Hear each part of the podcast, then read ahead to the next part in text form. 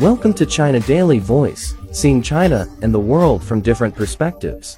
Recent research shows that although outnumbered by men in the U.S. workforce, women could be disproportionately affected by businesses' adoption of generative AI. One recent analysis estimates that 79% of working women, nearly 59 million, are in occupations susceptible to disruption and automation. That's compared to 58% of working men, according to research from the University of North Carolina's Kenan-Flagler Business School.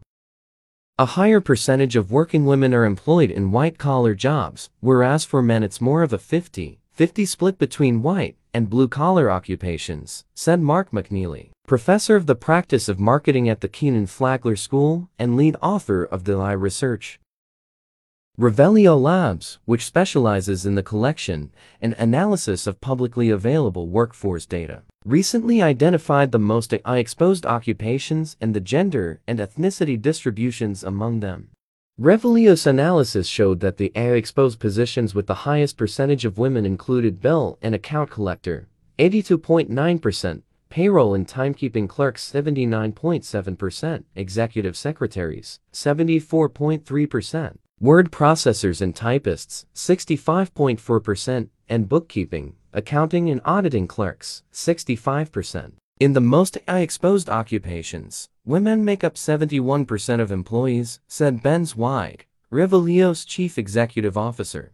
Generative artificial intelligence technologies like ChatGPT have the potential to transform the labor market, exposing the majority of the nation's jobs to automation, Goldman Sachs economists have projected. The technology can create new content such as text, images, audio, video, and code from training data that includes examples of that desired output.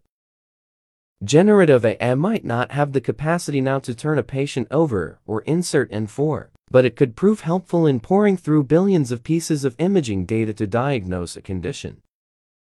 The thing about AI is that it's not perfect. It's generating new content from existing content, she said. It still needs a human to create some existing content for it to pull from. And whatever it's generating, it doesn't mean it's right, you still need someone to look at it and see if it makes sense, said Dana Peterson, chief economist at the conference board. Yes, it may destroy jobs in the short run, but it also creates new jobs and different opportunities. It helps people to become more productive in their existing jobs, she said. That's all for today. For more news and analysis, buy the paper. Until next time.